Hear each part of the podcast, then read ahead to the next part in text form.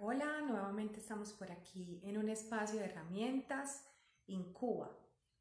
Entonces les damos, les damos la bienvenida, gracias por seguir nuestro contenido, gracias por conectarse con nosotros. Todos los viernes tenemos un espacio para activar una de las herramientas que nos permita conectar mejor con la esencia de todo, con la esencia que tenemos nosotros, la de nuestros proyectos y nos permita de alguna forma conectar con todo ese potencial que encierra el ser y que finalmente inspira pues como todos los proyectos eh, que tenemos. Le damos saludos a Cris, ya Nati está aquí con nosotros, entonces le voy a enviar ya la invitación.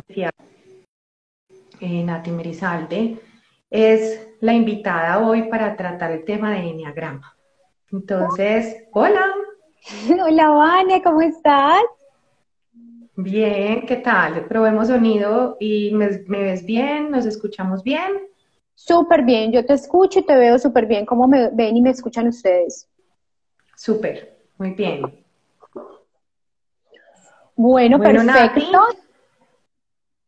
muchas gracias por aceptar la invitación a este espacio. Eh, personalmente agradezco que me hayas llevado a descubrir el mundo del enneagrama. Entonces tú eres mi maestra de enneagrama y pues en Incuba de alguna manera tratamos de compartir herramientas que faciliten el, eh, pues como el potencial y den apertura al potencial para que nosotros y nuestra esencia se pueda materializar en los proyectos tanto personales como empresariales. Entonces, pues hoy viernes que abrimos nuestro kit de herramientas tenemos Enneagrama. Entonces, Nati, bienvenida. Vale, muchísimas, muchísimas gracias por la invitación. Vamos a hablar de una experiencia que es muy práctica porque junta de manera muy concreta la ciencia y la espiritualidad y nos permite a los seres humanos reconocer como esas principales luces, pero también nuestras principales sombras, que me encantan. Nati, ahí en el Enneagrama, pues yo hablo desde la experiencia que tuve en este viaje y tengo, porque creo que coincides conmigo que todas estas herramientas son un viaje permanente. Uno las adopta y va descubriéndolas y las enriquece día a día en su trabajo personal. Entonces, de alguna manera, una de las inquietudes más grandes que yo he tenido en el Enneagrama es para qué realmente nos sirve como identificar nuestra luz y nuestra sombra. Ok, vale, mira, el Enneagrama dice una cosa súper puntual y es que nos permite reconocer cuál es nuestro personaje, es decir, esas acciones egoicas que tenemos los seres humanos y así puedo darme cuenta de lo que no soy, paradójicamente. Es decir, nuestra esencia es el amor. Si mi esencia es el amor, para yo llegar al amor tengo que quitarme unas capitas, unas gafas unas maneras de percibir el mundo con el que me conecté para poder sobrevivir. Y el eneagrama es súper particular porque es un juego circular en el que vivo para después darme cuenta de lo que no soy. Entonces, reconozco cómo es mi patrón de comportamiento frente a lo que pienso, a lo que siento, a lo que digo, pero sobre todo en la manera en la que reacciono frente a un estímulo externo. Entonces, cuando yo conozco mi DNA tipo, puedo ver que tengo unas tendencias, ¿cierto? Em, algunas personas, de acuerdo al DNA tipo que seamos, actuamos frente a la manera de sentir, de actuar, de pensar, de tomar decisiones de una manera predeterminada. Cuando yo me vuelvo consciente que yo soy el amor, que soy una fuente infinita de abundancia, que puedo pertenecer al campo de posibilidades, entiendo que no tengo que reaccionar siempre de esa manera. Y eso me conecta más con la paz y la tranquilidad. Y una persona que está conectada con la paz y la tranquilidad puede crear. ¿Qué es lo que nos gusta en Cuba? Crear. Eh, crear. Entonces, el enneagrama nos ah, facilita desde el autoconocimiento, pues como conectarnos mejor con ese potencial y crear cosas más alineadas con nosotros. ¿Sería así? Total, en correspondencia con nuestro propósito de vida. Eso es lo que hace bueno, muchas personas, muchas personas pueden escuchar y decir, bueno, Nati, pues es una herramienta, ¿de qué me sirve a mí?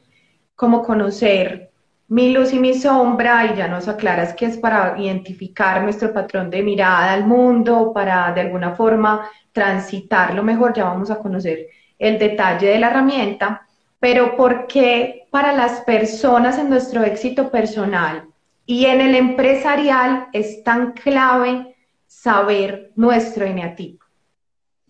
Vale, precisamente por lo que decíamos ahora, porque yo tengo una conducta o un patrón de comportamiento que generalmente tengo y la manera en la que reacciono frente a una situación.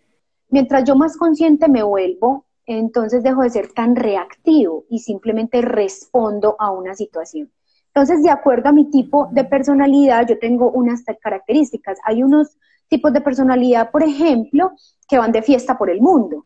Entonces, a ellos les importa cinco o nada eh, las cifras. Eh, a otros son súper nerviosos todo el tiempo, siempre están pensando en el peor panorama. Entonces ellos siempre están midiendo el riesgo. Si yo, eh, hay otro tipo de personalidad que siempre están buscando la profundidad y entender por qué suceden las cosas. Hay otros tipos de personalidad que son completamente reactivos y que están defendiendo y que siempre quieren ver qué es lo que sucede. Hay otro tipo de personalidad, por ejemplo, que son los Hulk del, del Enneagrama, y ellos a, a ellos todos somos unos ineptos. En el mundo todos somos unos ineptos y todos servimos para nada, y es como si no tuviéramos cerebro o no pensáramos. Entonces, de acuerdo, cuando yo puedo ubicar cuáles son mis capacidades, en qué soy mejor, es determinante en un equipo de trabajo. Por ejemplo, quienes sean seis, los que tenemos la fortuna de tener mi asistente en masaje holística es un 6, entonces yo me siento súper afortunada porque yo sé que Ana siempre va a propender por hacer un trabajo absolutamente impecable en lo que haga por su tipo de personalidad. Entonces el tipo de personalidad lo que hace es que los equipos de trabajo sean más eficientes, más eficaces y estén conectados con ellos mismos.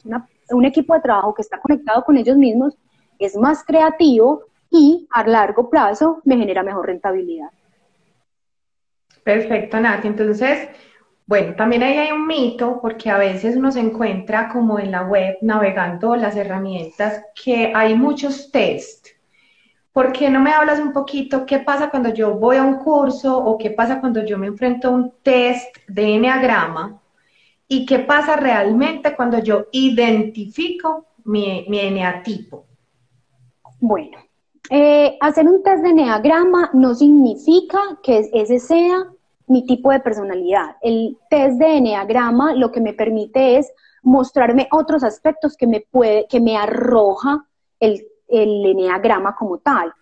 Vamos primero a definir qué es el Enneagrama, Vani, ¿te parece? Para que podamos como ser más específicos en esa respuesta.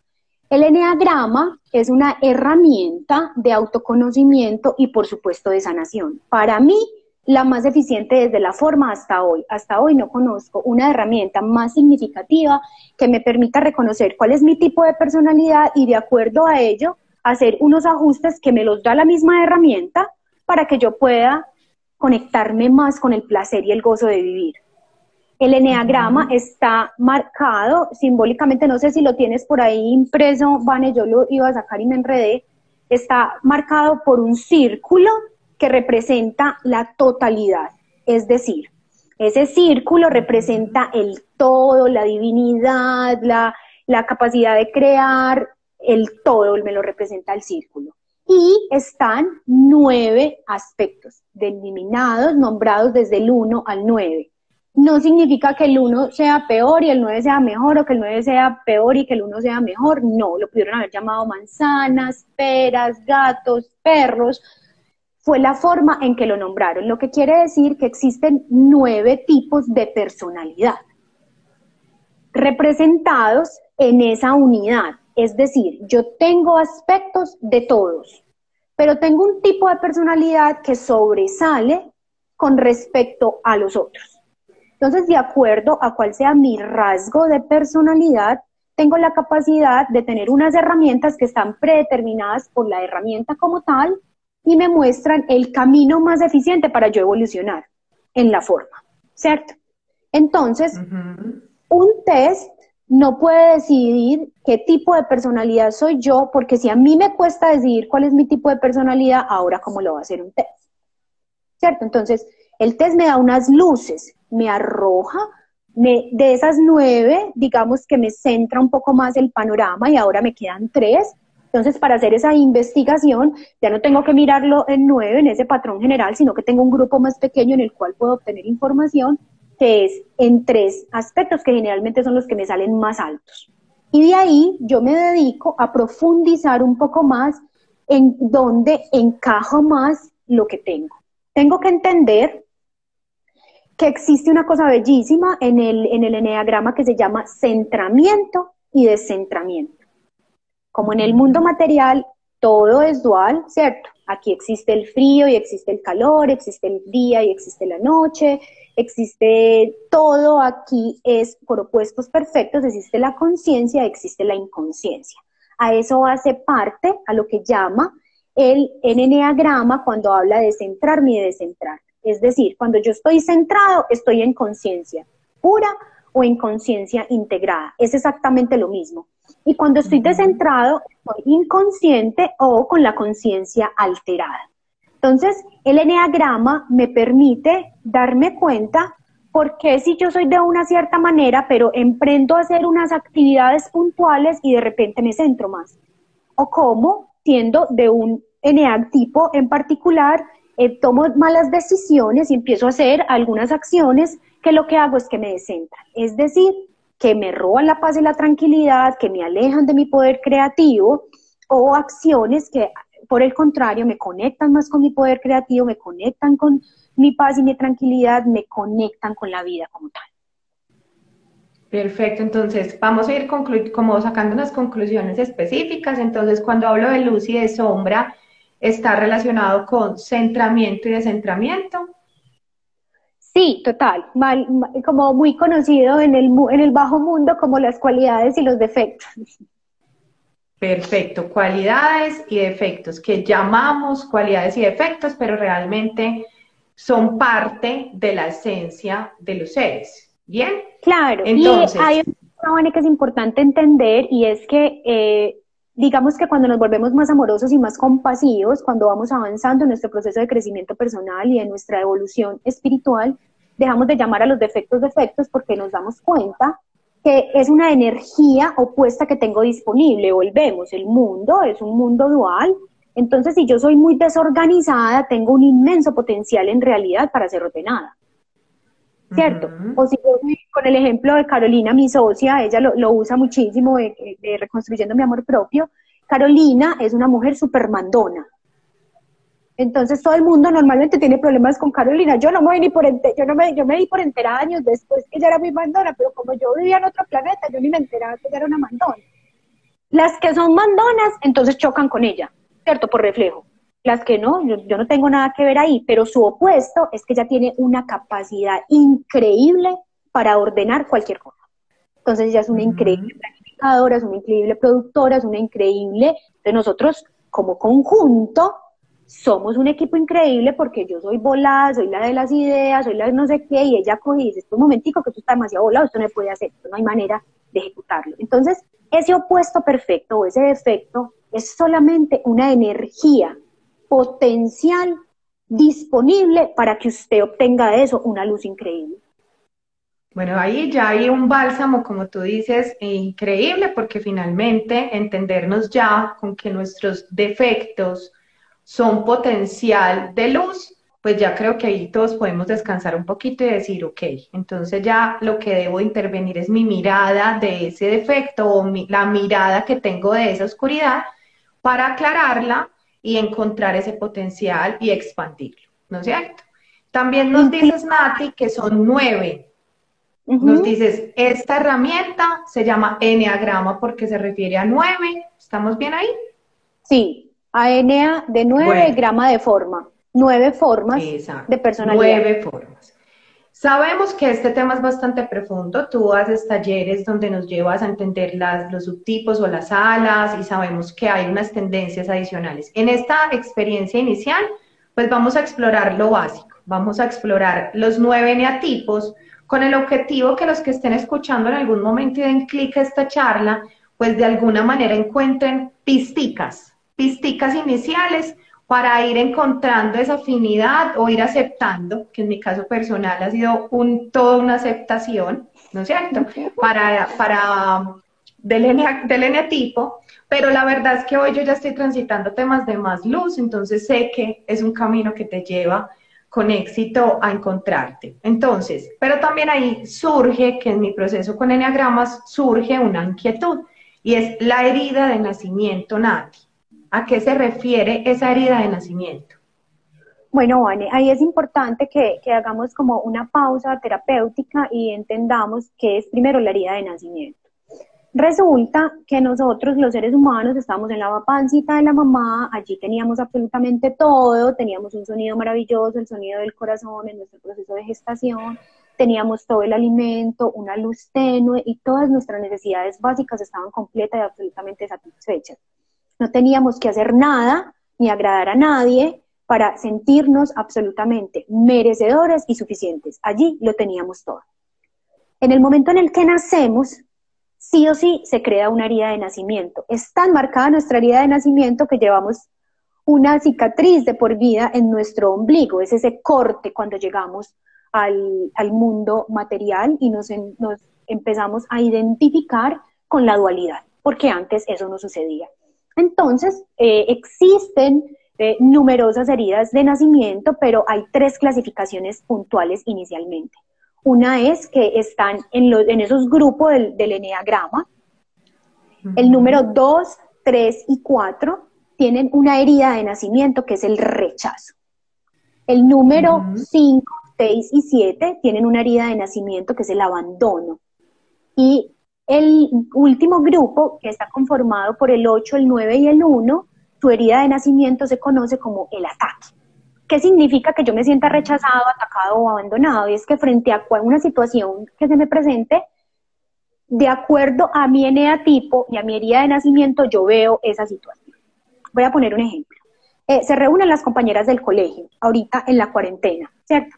Entonces, la que se fue una casualidad, o sea, hablaron entre tres, se encontraron, tres, no, nos encontramos tres y normalmente eran nueve y ellas pues se tomaron, destaparon una botella de vino y pidieron algo de comer y se sentaron y tomaron una foto y lo mandaron al grupo. La que se siente rechazada dice, eh, Ave María, ellas hicieron una, un encuentro y no me invitaron. Rechazo total de entrada. La abandonada dice, yo como estoy de mal, ¿hace cuánto tiempo que no salgo? Y ellas se encuentran y no fueron capaces de invitarme. O sea, que es con tristeza. Y la atacada dices, así son el colmo definitivamente. O sea, yo si no tengo esas amigas, ¿qué amigas voy a tener yo si se reúnen y ni siquiera me invitan? ¿Cierto? Es la perspectiva con lo que veo las diferentes situaciones en la vida. Eso es básicamente la herida de nacimiento. Ahora, existen otros tipos. Dime. Bueno, yo sé que hay mucho que cortar ahí en la tela, en la tela de la herida de nacimiento, pero entonces para ir como sacando conclusiones importantes, yo desde esas tres básicas puedo ya empezarme a ubicar. Si en la autoobservación yo noto que lo común es sentirme rechazado, pues entonces yo ya puedo ir afinando la herramienta que ya vamos a profundizar e ir como encontrando un caminito para, para definirme. Pero si es abandono o es ataque, pues también voy a ir encontrando, buscando por ese ladito, es, es certera esa guía de la herida de nacimiento para ubicar mi eneatipo. Total, o sea, ella nos puede ayudar muchísimo a ubicarnos, porque eh, piensen, si usted va a cerrar un negocio, o si termina una relación de pareja, o si tiene una discusión con su mamá, ¿cuál es la sensación que usted más siente? ¿Se siente atacado, se siente rechazado o se siente abandonado? Ahí es un primer filtro para darse cuenta. Eh, aquí tenemos a Ángel llamado Colibri y dice, ah, Nati, amo que des esos ejemplos. ¿Cierto? Porque es que es una información como muy sutil y nos permiten bajar esa información. Entonces, sí, Vane, eso me permite tener un filtro para ubicarme. Perfecto. Entonces, ¿te sientes lista? Vamos a darle la vuelta al enneagrama con el fin que, como nos dicen de los ejemplos, cada uno con ejemplos, vamos diciendo, ah, yo tengo el 1, o tengo el 3, o tengo el 5, o tengo el 6. Recuerden, aquí viene también otra pregunta, tú me lo recalcabas mucho en el proceso de entrenamiento de anagrama, y es que yo no debo decirle a otro qué eneatipo es. O sea, la idea de la herramienta no es salir de esta charla y decirle, ah, mi mamá, claro, es que como usted era un 7, entonces usted actúa de esta manera. O como a los hijos, a la pareja, porque finalmente es una herramienta tan poderosa que sí me permite identificar mis compañeros de vida, se llamen compañeros de trabajo, se llamen colaboradores de empresa, se llamen socios, se llame esposo o pareja, se llame hijo, se llamen padres. Entonces, finalmente, como siempre estamos rodeados de relaciones, nos estamos relacionando entre eneatipos. ¿Cuál es la idea? Que cada uno avance en su proceso personalmente, yo tengo un hijo de 11 años y me ha servido la herramienta para comprenderlo mejor sin el ánimo de encasillarlo yo. Finalmente, en algún momento le llegará el momento a él de definir cuál es su tipo de personalidad, ¿no es cierto? Sí, Vane, y sobre todo como tener una mirada muy compasiva. Entonces, cuando yo comienzo a reconocer, puedo entender que él tiene una herida de nacimiento, que él tiene un profundo dolor y que ni siquiera él sabe que tiene un profundo dolor. Entonces, eso me vuelve más empático. Entonces, usted ya sabe y puede conectarse, pero que se convierta en una herramienta, un bálsamo, no que me permita conectarme más con el juicio, con el señalamiento, sino que me permita verlo de una manera más amorosa y compasiva.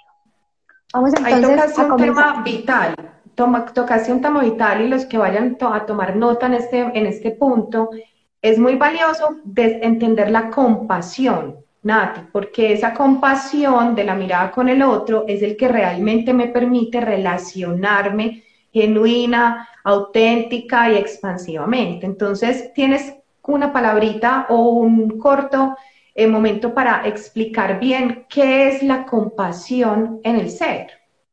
Mira, la definición judeocristiana que nosotros aprendimos de la compasión es como una palmadita, ¿cierto? Como hay que pesar. eh, mindfulness describe la compasión de una manera absolutamente hermosa y es, la compasión es entender que yo estoy sufriendo, que el otro está sufriendo y, y que yo tengo un deseo genuino por cambiar esa realidad de sufrimiento y de dolor.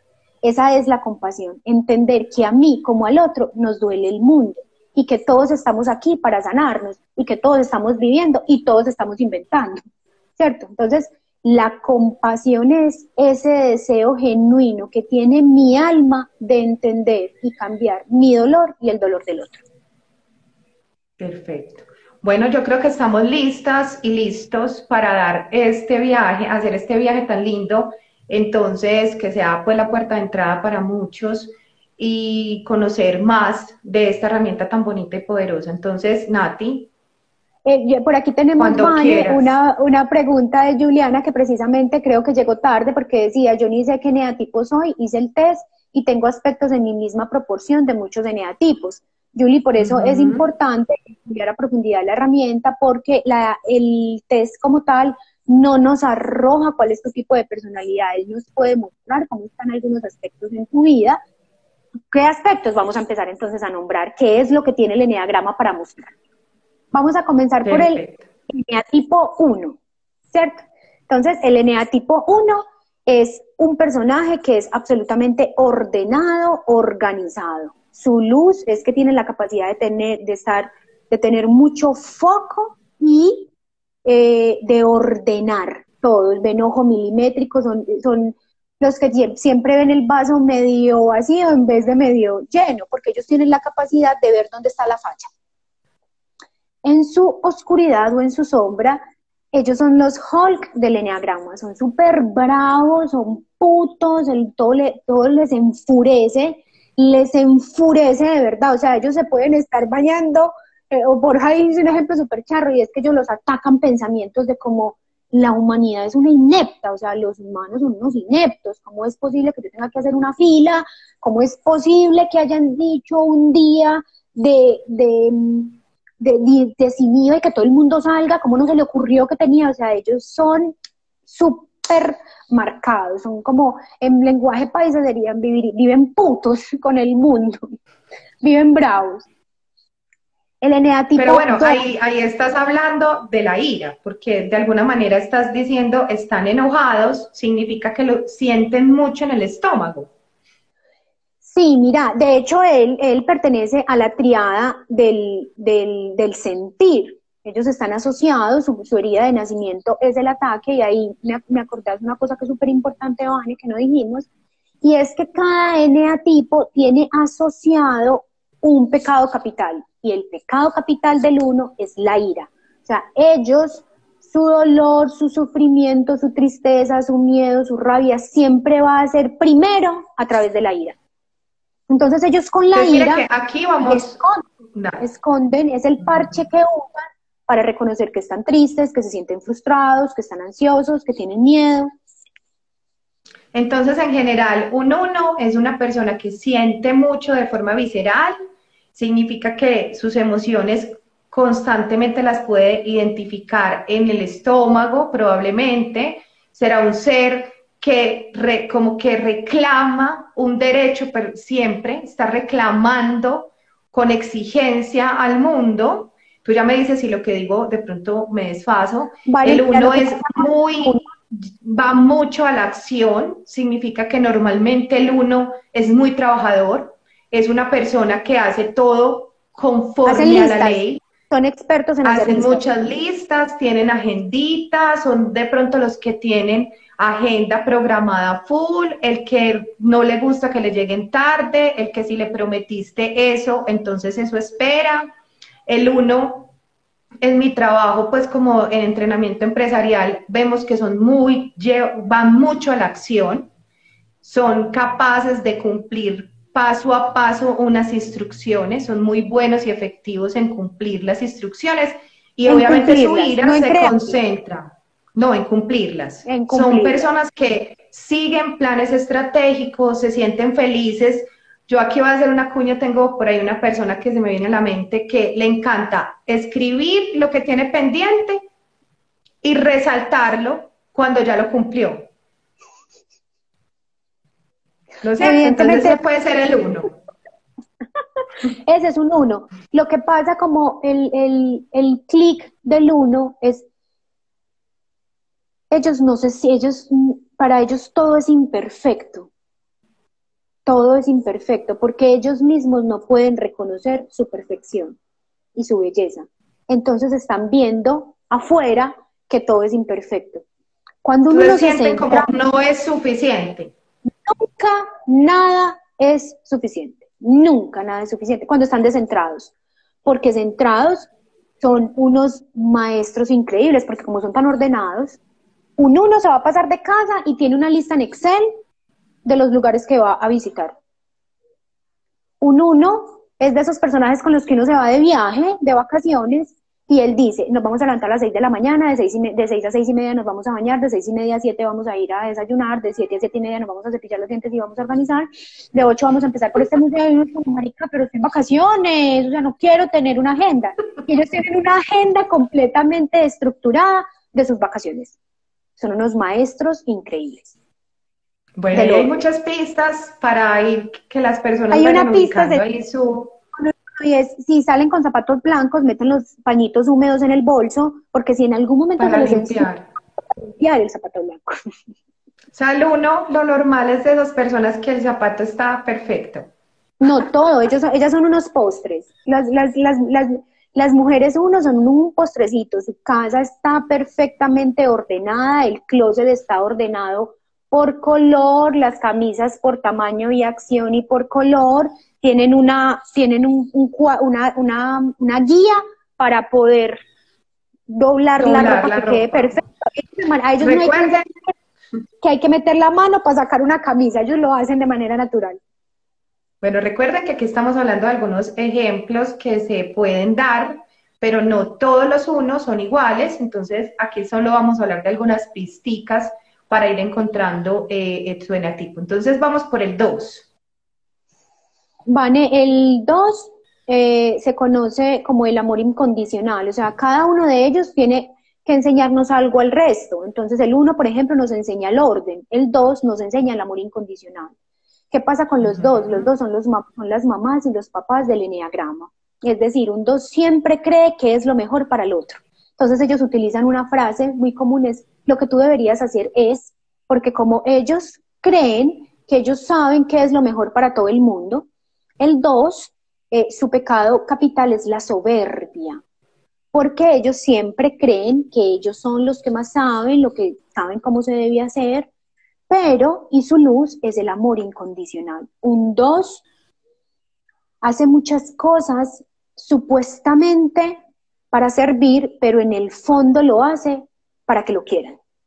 A los dos es, de los más difíciles que les da aceptar y reconocer que es un dos. Les da literalmente una tusa, un guayao, un despecho, o sea, porque de un momento a otro se paran, ellos son los serviciales por éxito, todo el tiempo quieren servir, quieren servir y quieren servir y quieren ayudar, pero cuando están descentrados lo hacen para que los quieran, para que los acepten, para que los integren, pasan por, el, por la transición de comprender que ellos no tienen que hacer nada para que los quieran, que las personas que queremos a los dos queremos por lo que son, no importa cinco si hacen o no hacen cosas por nosotros. Entonces ya en ese momento, después de su duelo, eh, Borja dice que la recomendación para centrarnos es hacer una recomendación, y la recomendación es para el dos, es deje de servir y deje de ayudar. Entonces la persona le dice, deje de ayudar por tres meses, y dice, y cuando pasen tres meses sí puedo ayudar. ¿cierto? Porque todo el tiempo están.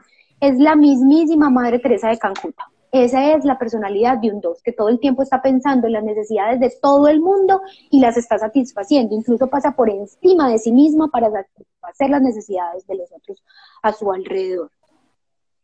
Bueno, aquí nos dicen, ¿sería posible que una persona sea, un, pues que no sea un solo eneatipo, Nati?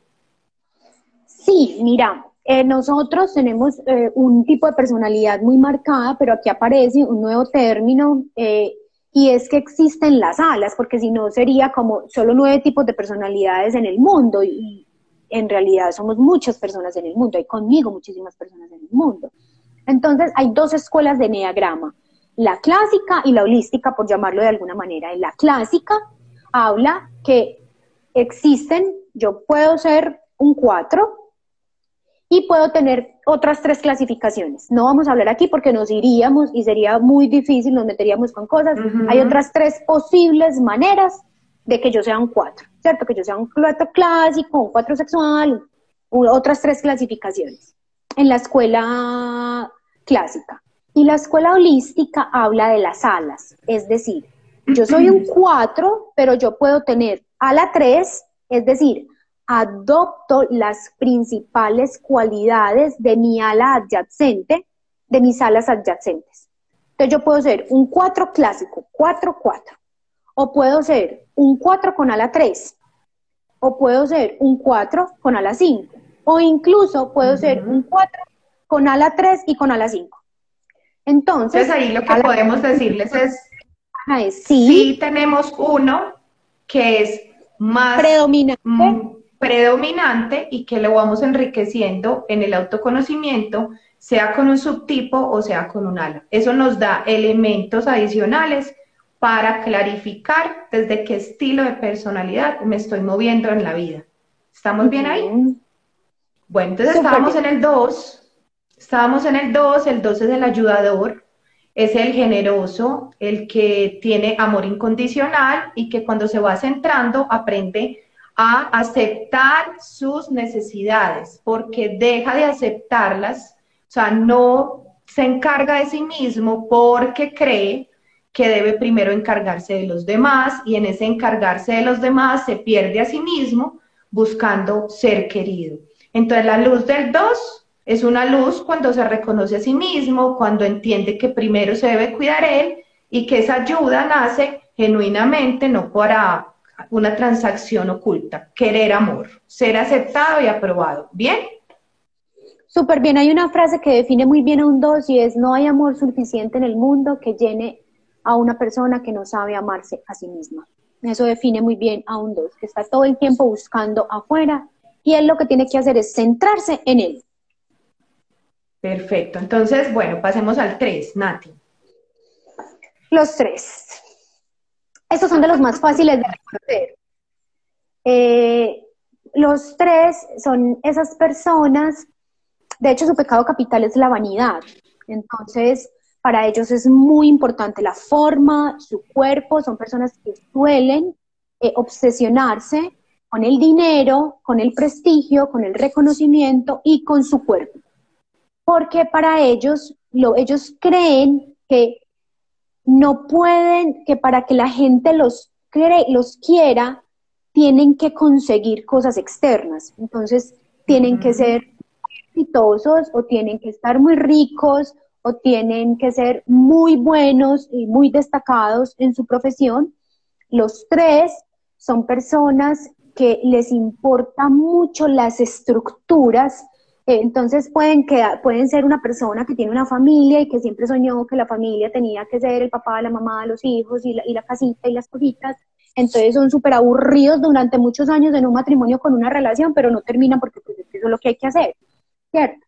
Su pecado capital es la vanidad.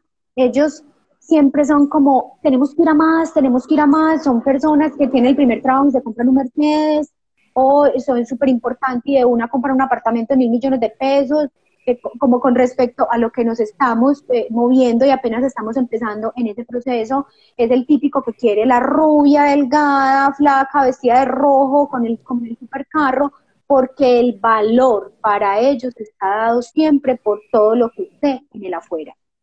Siempre todo. Perfecto, entonces un 3, yo he aprendido cositas del 3 y tú me las validas. El 3 en algunos estilos es como el pavo real. Hay algunos 3 que sufren de, una, de algo que, yo, que se puede llamar como la falsa modestia.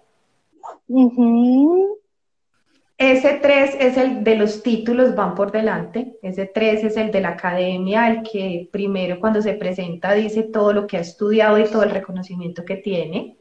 Ese 3 probablemente se ha titulado N cantidad de veces y tiene guardado todavía el diploma de kinder con, los, con todos los, los resultados, tiene un muro de trofeos.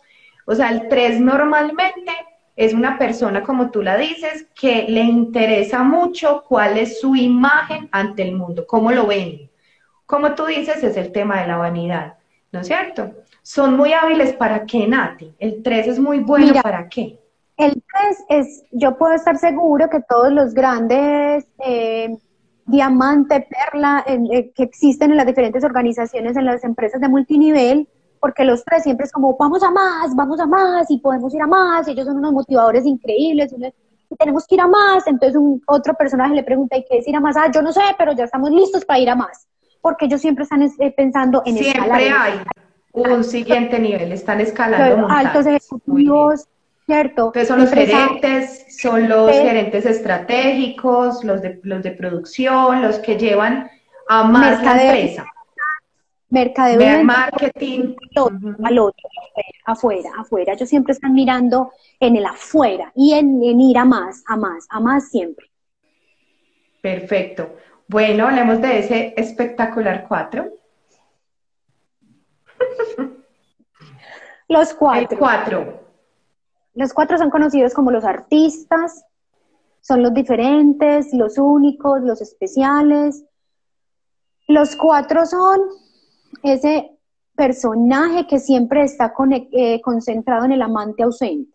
Es decir, todas hemos tenido una amiga que el despecho pues la coge y le da tres vueltas y es una locura y es lo peor y se va a morir.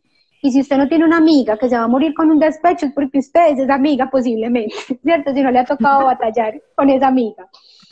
Los cuatro somos personas muy profundas, da paso a grandes terapeutas, coach, psicólogos, músicos, artistas, porque ellos son muy melancólicos, muy sombríos, pero tenemos una capacidad increíble de crear todo el tiempo estamos creando cosas nuevas y maravillosas. Nuestra herida de nacimiento es no sentirnos merecedores. Nuestro pecado capital es la envidia. Entonces un cuatro, cuando está descentrado, siempre es ¿por qué ella sí y yo no? ¿Por qué sí y yo no? Cuando avanza en su proceso se da cuenta que ese otro no me produce, no tiene por qué producirme envidia, me produce inspiración para ir a más, inspiración para crear, para crear, ¿qué tiene para entregarnos el cuatro? La capacidad que debemos desarrollar todos los seres humanos de crear una propia metodología para nosotros ser felices y estar en paz. Ese es el gran aporte que tiene el 4 para enseñar. Que tiene el 4. Bueno, me encanta que nos hagan preguntas porque le enriquecen muchísimo esta exploración. Entonces nos dicen mm, que le inquieta un poco la influencia de la crianza y los valores en el eneatipo. Me encanta esta pregunta, Nati, porque yo también pensaba mucho que mi eneatipo también viene de lo como me educaron, pero acláranos este punto. Ahí nos vamos a un poco más profundo, ¿cierto? Porque tenemos que eh,